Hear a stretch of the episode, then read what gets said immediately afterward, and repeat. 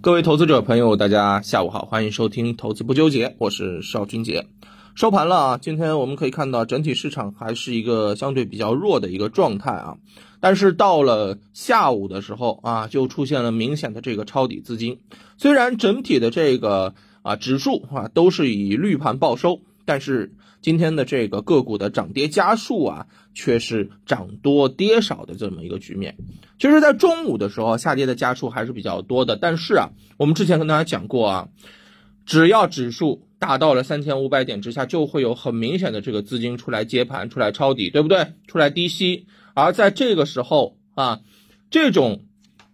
资金的调仓换股也给一些确定性的方向提供了比较明确的一个支撑力啊，所以呢，我们看到个股层面当中啊，暖意还是比较强的。所以对于我们投资者来讲呢，呃，我们此前跟大家讲到的找确定性的方向去低吸一些品种，今天应该是一个非常好的去落实这样的一个啊这个策略的一个行情啊。那不知道大家有没有做好啊比较好的一个操作啊？那今天在投资不纠结当中呢，想跟大家来聊一聊啊，这个资金啊，在低位啊，或者说趁着回调在做调仓换股的过程当中买了一些啥？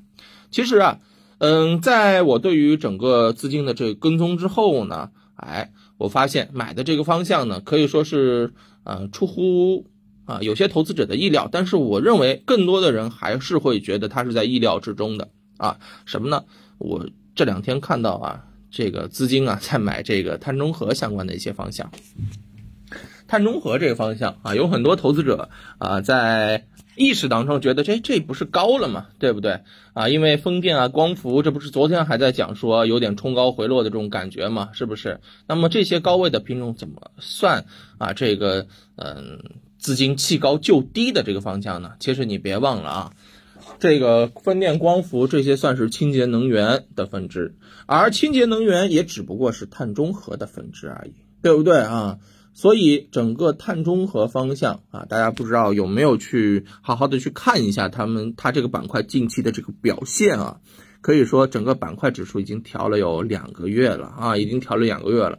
而你从整体的这个啊趋势上面来讲呢，你就会发现啊，正好是一条上涨趋势线回调到位，有点止跌企稳的意思了。所以碳中和这个方向就是。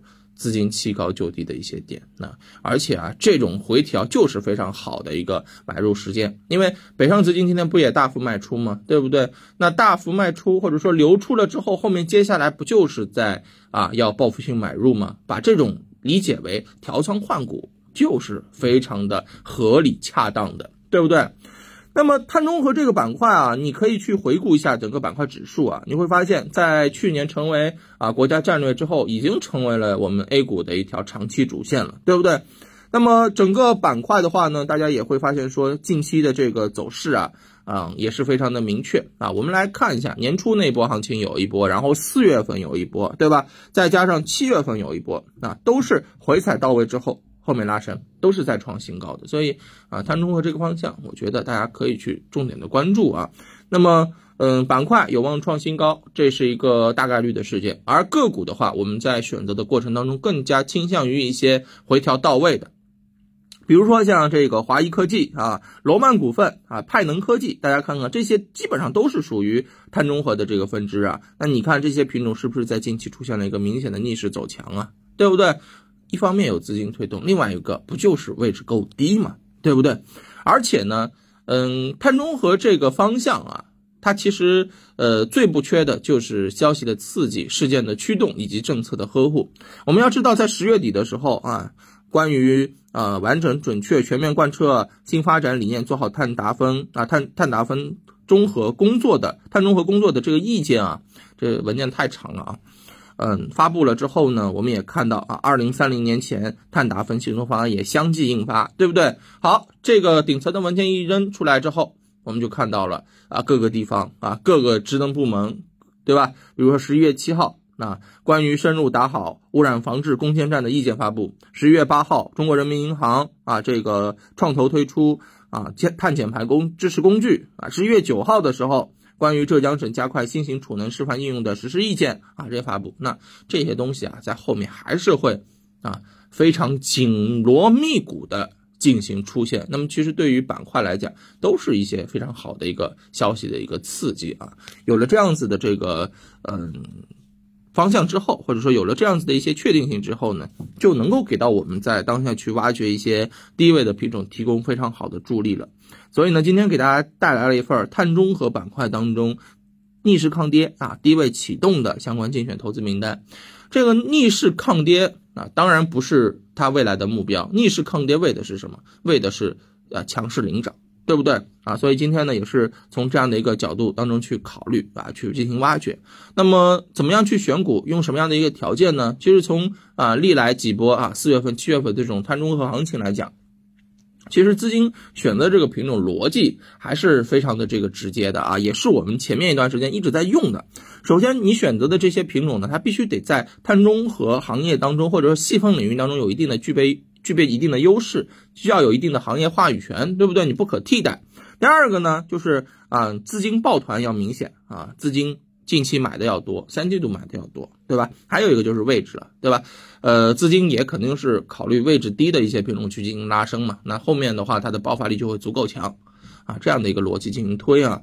那么今天呢，也是给大家挖掘了一些我们认为符合条件的一些品种，在我们的这个策略当中，那么才挑一只啊，来给大家做一些案例的剖析啊。那么这个股呢，啊，只做案例剖析，不做分享，不做推荐啊。我是一点儿都不看好它啊，大家可以稍微的这个，我也就抛砖引玉，大家可以品鉴一下啊。这家上市公司叫什么呢？叫做英菲特啊。啊，有的投资者可能那了解这家上市公司，那么这家上市公司呢，你其实可以看一下它目前的一个走势情况啊，嗯，节能减排、能源储存领域都是有话语权的，同时呢，业绩增速啊，在最近一期是增速超过百分之一百一十啊，啊，这个没有问题，对吧？资金方面，险资加外资等六家机构入驻到了前十大股东，近五日主力资金抢筹了超过二点一六亿元啊，抱团抢筹。